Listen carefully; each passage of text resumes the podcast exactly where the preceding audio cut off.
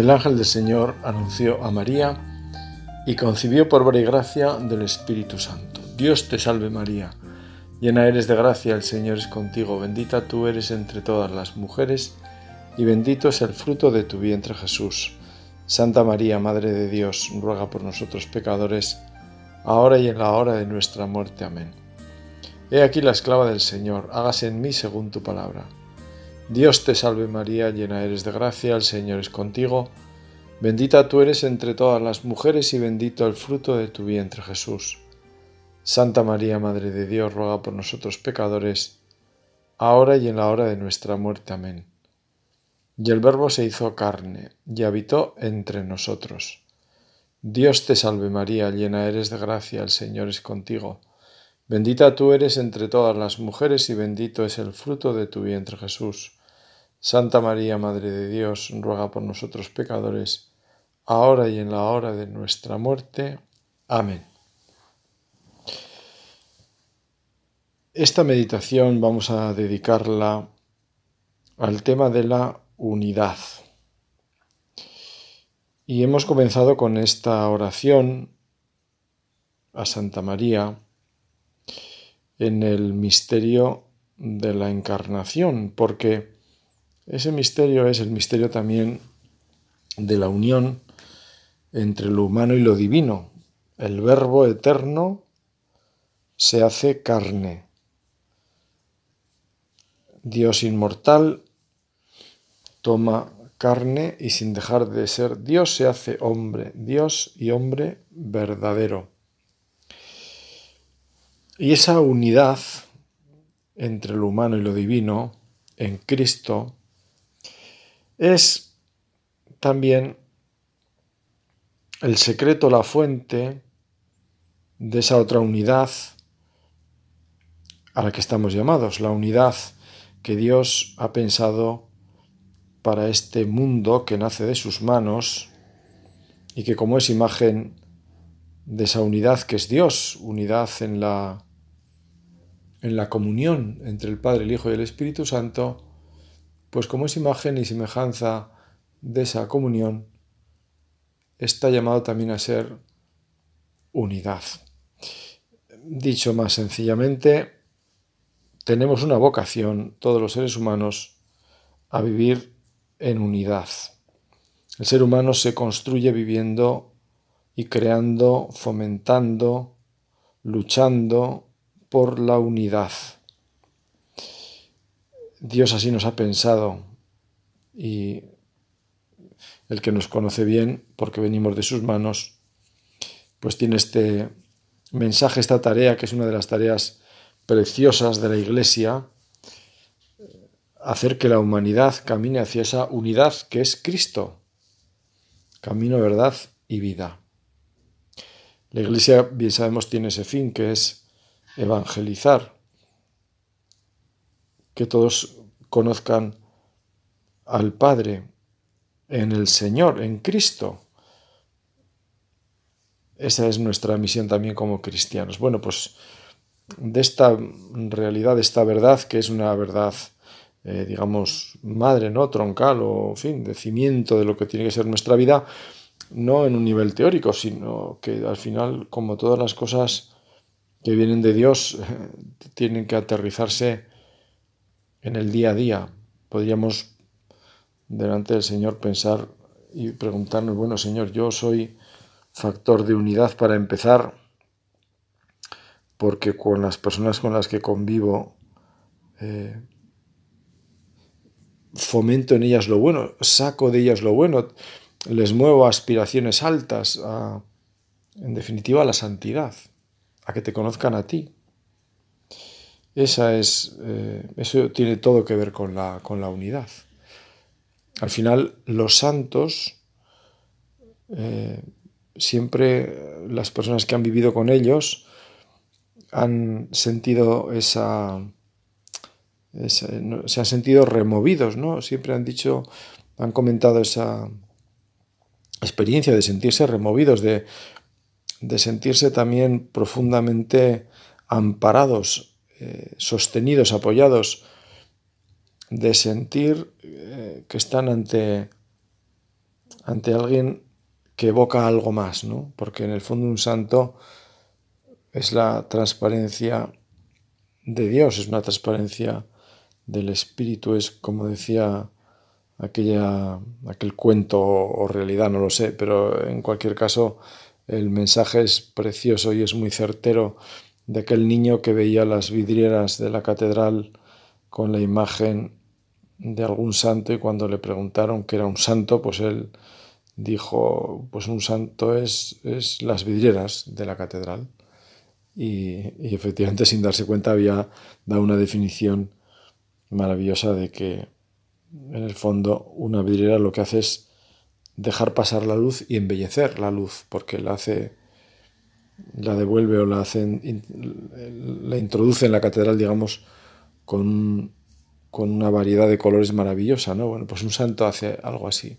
Esa luz que es Dios ¿eh? Eh, hace que pase a través de, su, de la variedad de su vida y nos la hace no más bella, porque eh, la belleza plena y definitiva es Dios, pero si vale quizá extender un poco la explicación o el argumento, nos la hace más entendible, nos ayuda a entender a Dios mejor, nos hace comprender eh, qué, en el fondo qué significa Dios, qué tiene que ver Dios con mi vida y cómo puedo yo vivir siendo hijo de Dios y hermano de los demás. Eso es lo que hace un santo vivir como hijo de Dios, vivir como hermano de los demás. Como decimos también, y está bien dicho, los santos aquí se construyen, aquí no hay santos ni santas, ¿no? porque es verdad que todos somos en, esta vida pecadores y que al final no sabemos nadie cuál será nuestro destino. Un santo, ¿eh?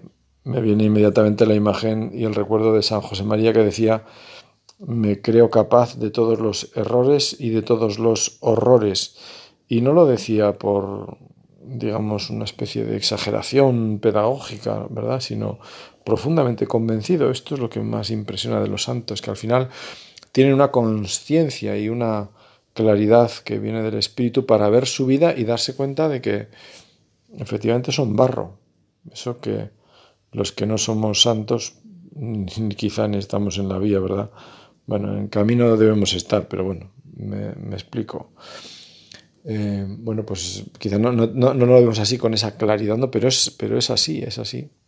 Yo también tendría que decir, Señor, me creo capaz de todos los errores y horrores. Y si no, y si no me creo capaz, pues algo, algo anda en mi mal, algo, mi vista no está clara, ¿no? No, no, no, no percibo del todo lo que soy. Bien, pues así le, nos dirigimos al Señor al comenzar, como digo, esta meditación, pues pidiéndole ese, ese don ya de la unidad, ese, en el fondo, don de la santidad, porque la santidad lo empapa todo, pues la unidad tiene que ver con la santidad. No cabe vivir la unidad y no crecer en santidad. El catecismo de la Iglesia Católica nos dice y nos habla que hay una maravillosa visión que nos hace contemplar al género humano en la unidad de su origen en Dios, en la unidad de su naturaleza, compuesta de igual modo en todos de un cuerpo material y de un alma espiritual, en la unidad de su fin inmediato y de su misión en el mundo, en la unidad de su morada, la tierra, cuyos bienes todos los hombres por derecho natural pueden usar para sostener y desarrollar la vida. En la unidad de su fin sobrenatural, Dios mismo, a quien todos deben entender, en la unidad de todos los medios para alcanzar este fin, en la unidad de su redención realizada para todos por Cristo, como nos recuerda el Concilio Vaticano II. Bien, el punto, eh, como vemos, resalta qué es lo que nos une, Claro, ¿qué es lo que nos une? nos une Dios, porque venimos de Dios, dicho de una forma simplificada, venimos de Dios, nuestro camino es Cristo, es eh, Dios hecho hombre, y nuestro fin es Dios. Por lo tanto, lo esencial de nuestra vida es, es lo mismo, estamos unidos en los fines, en los orígenes, en los medios. Esto es lo que viene a decir este punto del catecismo, que como digo, pues nace de, con perdón del sentido común, claro. Si somos imagen y semejanza de Dios, esa unión es clara. Y es eh, una unión maravillosamente divina en el sentido de, es una unión, mm, digámoslo así, que con esa mirada que decía San Ignacio en los ejercicios, San Ignacio Loyola, cuando invitaba a contemplar el mundo con los ojos de Dios y decía, pues mirad aquí las razas distintas, mirad aquí el mundo en esto y en lo otro, ¿no? Pues es verdad, el mundo tan variado, ¿no? En razas, en, en sensibilidades, en culturas, en esto y en lo otro, pero sin embargo es un mundo que tiene, que, que tiene su origen en Dios y que por tanto cada persona es un reflejo también de Dios. Esto es una cosa verdaderamente, si lo pensamos despacio, maravillosa. cualquier persona que me tropiece yo y por la calle, la conozca o no, yo voy a ir, dentro de un rato me toca ir al hospital. Desde que dejo el coche y empiezo a tropezar en un hospital, siempre hay un ir y venir de gente con cierta prisa, también es verdad. Eh, pues porque siempre se va con un poco de, de preocupación a ver a un enfermo, en fin. Y luego, bueno, pues la gente que allí trabaja, eh, trabaja intensamente y no está allí para perder el tiempo, con lo cual ahí al menos yo esa impresión tengo, ¿no? De tropiezas con mucha gente, cada uno un mundo. Dices, bueno, yo puedo pensar detrás de esta persona que, con la que comparto el ascensor, o que he dejado el coche al lado, o en el bar porque he bajado a tomar un café, que me ha atendido, que estaba sentado a la mía, aquel niño, ayer vi, coincidí con un niño, estaba con su mamá y en brazos, un niño de apenas meses, con una sonda puesta ahí por la nariz y tal, con sus hermanitas allí en la mesa, yo qué sé, sus, su historia, su vida, bueno, imagen y semejanza de Dios, únicos e irrepetibles. Ojalá le pedimos al Señor esa mirada, que es una mirada contemplativa, para, pues primero, ser conscientes de qué es lo que estamos viendo, a quién estamos mirando. Hijos e hijas de Dios, que por lo tanto merecen ya en nuestra mirada pues un respeto. Y en segundo lugar, en lo que nos toque, pues la educación, la corrección, la caridad, si toca, porque va uno al hospital y le puede tocar un compañero o compañera de habitación o una enfermera que a lo mejor pues está un poco nerviosa por esto, por lo otro, por el COVID que ahora ha entrado, en fin, yo qué sé, ¿no?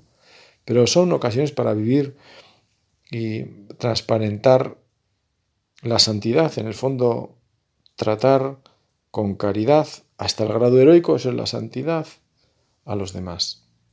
Y así se fomenta la unidad. Así fomentamos la unidad.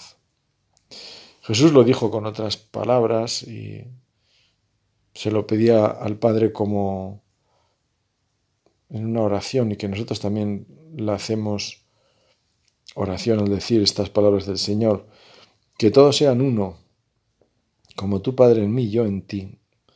Son palabras de Jesús siempre presentes, siempre actuales, porque Cristo es sacerdote eterno y por lo tanto ora eterna y permanentemente al Padre con este deseo de unidad. Que sean uno, como tú, Padre en mí y yo en ti. Esa unidad que la Biblia reafirma de una y distintas formas y el sentido común también de la gente, como digo. Todo reino dividido será desolado, decía el Señor. Todo reino dividido.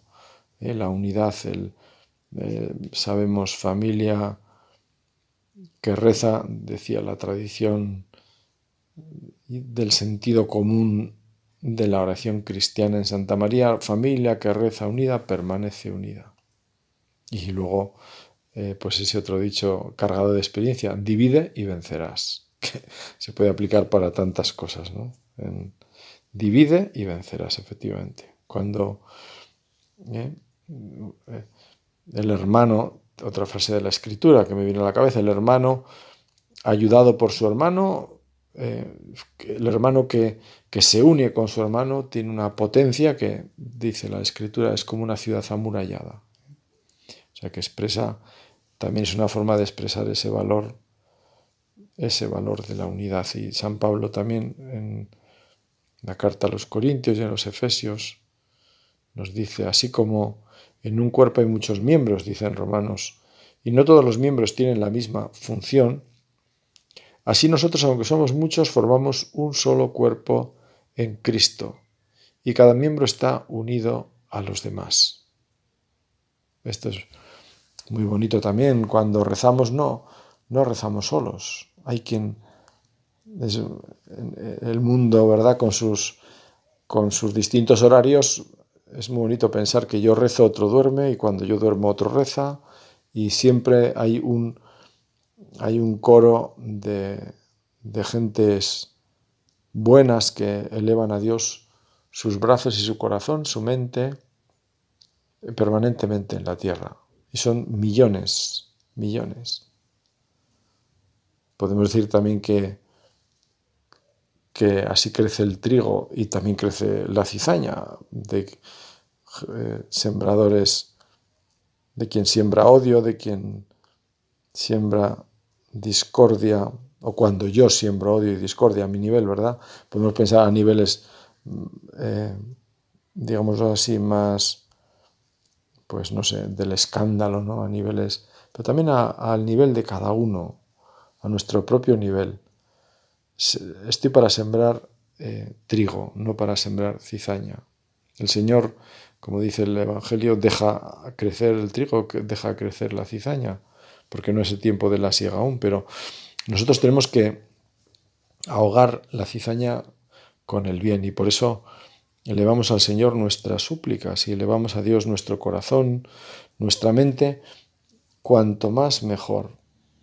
Y cuanto mejor, mejor, es decir, cuanto, cuanto más, con mayor intensidad, con mayor conciencia, así le pedimos a Dios esa mirada que en la en los ratos de meditación tiene especial intensidad o debe tenerla para que luego el resto de nuestro día sea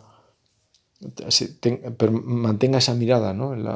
cuando rezamos procuramos poner nuestra mirada en el Señor con, con la palabra, con utilizando la imaginación, eh, para ponernos en una escena evangélica, en fin, considerando esto o lo otro, viendo nuestro día, lo que pasa por las personas que, con las que se roza nuestra vida, etc. Cada uno, ¿verdad?, por donde el Espíritu le lleve, pero, pero todo eso es para que luego en el día a día, o mejor, en, el, en la hora a hora de cada día, como digo, tengamos esa mirada, eh, mirada contemplativa sobre, sobre las personas y, cuando yo me manejo solo, porque me toca estar solo, sobre mi propia persona en este mundo ante lo que tengo que hacer. También, porque al final eh, nosotros nos desplegamos en el hacer. Entonces, para empezar, tengo que saber yo qué tengo que hacer. ¿Qué quiere Dios que haga? ¿Qué me pide según mi vocación y estado, verdad? ¿Qué me pide? ¿Qué tengo que hacer, Señor? ¿Qué quieres de mí? Esa pregunta que eh, podemos saberla en momentos, pero que nos va bien, Señor, ¿qué quieres de mí? ¿Eh? Eh, quizás es una pregunta que la situamos fácilmente en, los momentos de discernimiento vocacional, ¿no? Que, bueno, Señor, ¿qué quieres de mí? Pregúntaselo al Señor. Nos, nos habrán dicho, pero nos sirve también después, aunque ya sepa qué quiere Dios de mí, porque estoy casado, o soy sacerdote, o, en fin, o el camino que yo tenga, ¿verdad? Pero en el día a día, Señor, oye, ¿y qué quieres de mí? ¿Qué me pides con esta persona? ¿Qué me pides ante esta circunstancia? ¿Qué, qué me pides de mí mismo, de mi, de mi propia forma de ser? De, bueno. Y todo esto, como digo, está profundamente relacionado con la unidad. Está profundamente relacionado con la unidad. San Pablo en los Efesios, procurad mantener la unidad del Espíritu con el vínculo de la paz.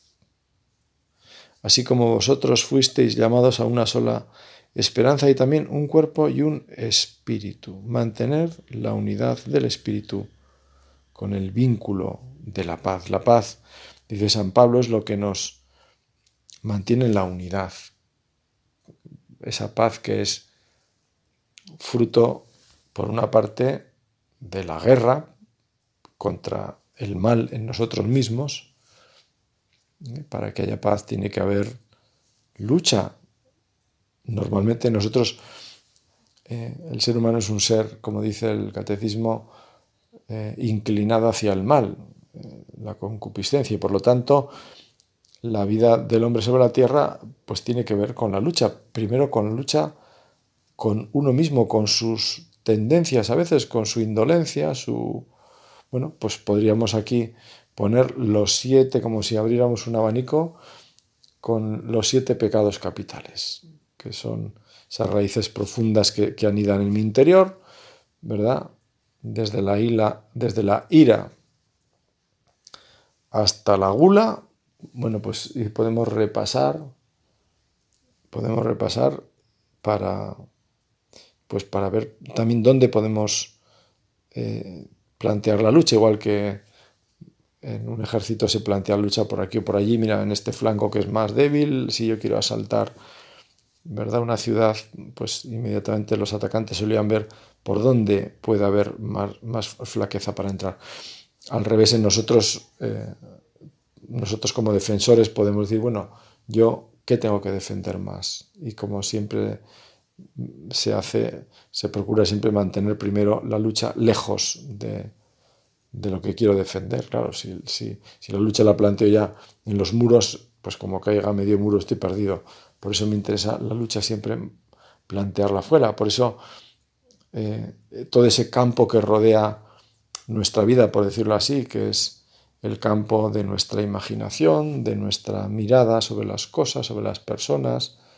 Eh, todo ese campo es el que tenemos que vivir desde la paz para que así esa, esa muralla interior del corazón pues no se vea no se vea horadada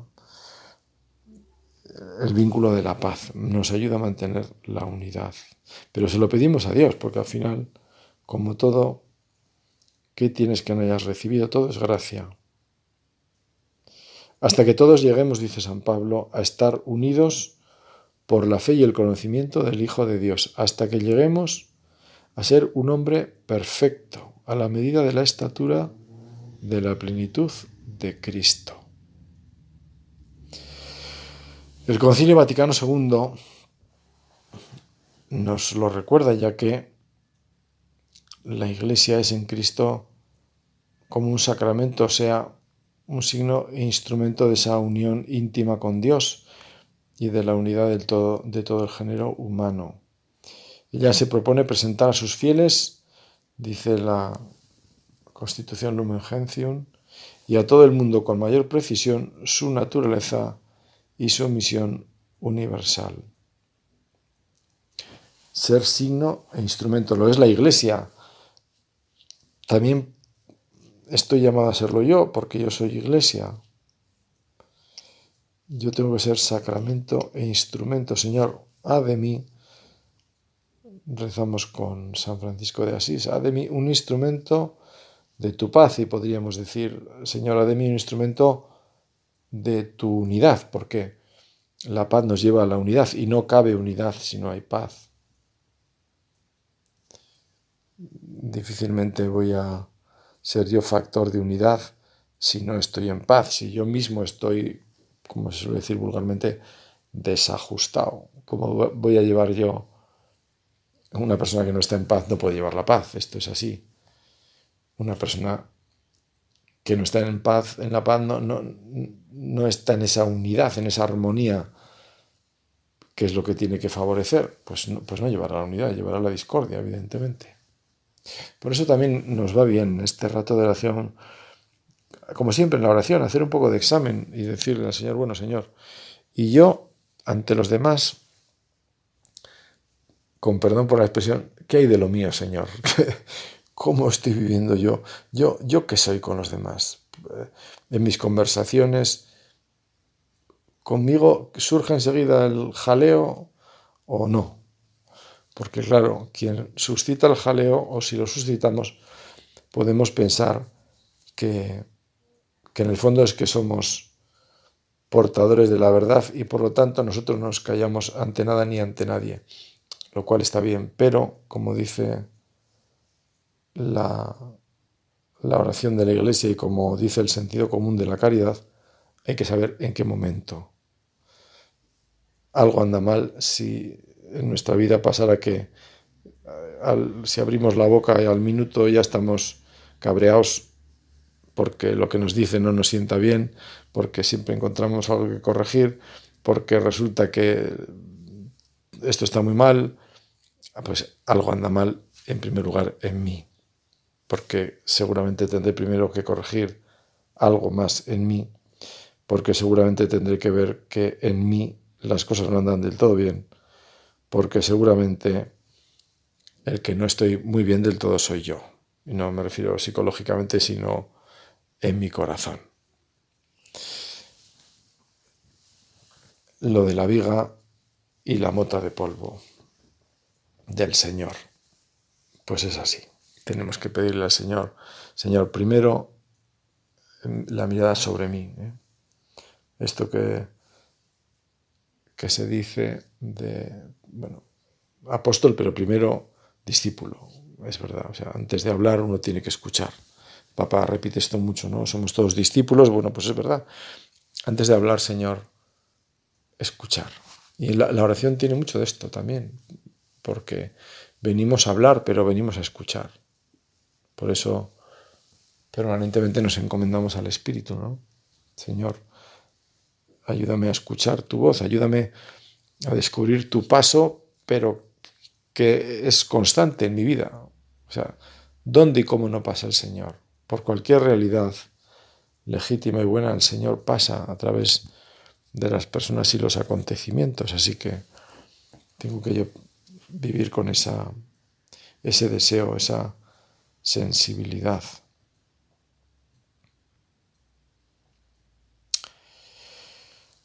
Y si nos va adelante la meditación, en fin, bueno, pues, pero vamos, pero adelante, pero adelante del todo, que nos queda aquí minuto y medio. Bueno, pues vamos a terminar con Santa María, que es siempre la mejor manera de terminar las cosas. Yo tenía aquí más cosas apuntadas como ideas, pero pero en fin, vamos a la Virgen. Con la Virgen no nos equivocamos nunca, porque la Virgen la contemplamos recientemente en la Pascua con los discípulos rezando, es decir, aunando, uniendo a los discípulos. ¿Y cómo los unía? Pues fundamentalmente en la oración. Así, la escritura nos dice, nos da ese dato, ¿no? María rezaba con los apóstoles. María les animaría también, María les diría cosas, sí, les corregiría, pues seguramente también, ¿por qué no? Les, qué sé yo, qué cosas contaría, qué cosas hablarían, qué en ese tiempo posterior a la resurrección y a la ascensión al cielo, cuando María se queda con los apóstoles, se quedan, digamos, el Señor ya ha ido al cielo, lo más cercano al Señor es María. Eso es lo que les queda a aquellos hombres. Bueno, ¿qué habría allí? Pues muchísimo, muy interesante, ¿no? Lo que esas vivencias. Y sin embargo, la Escritura nos dice simplemente que rezaba María con ellos. Por lo tanto, creo que este es el mensaje, ¿no? La oración, el fomento de la unidad con la Virgen, rezar, encomendarnos a ella, unidos a la Virgen, siempre. Ese será nuestro camino y el sello un poco de, de calidad para no perdernos y fomentar y buscar de verdad la auténtica unidad. Así sea.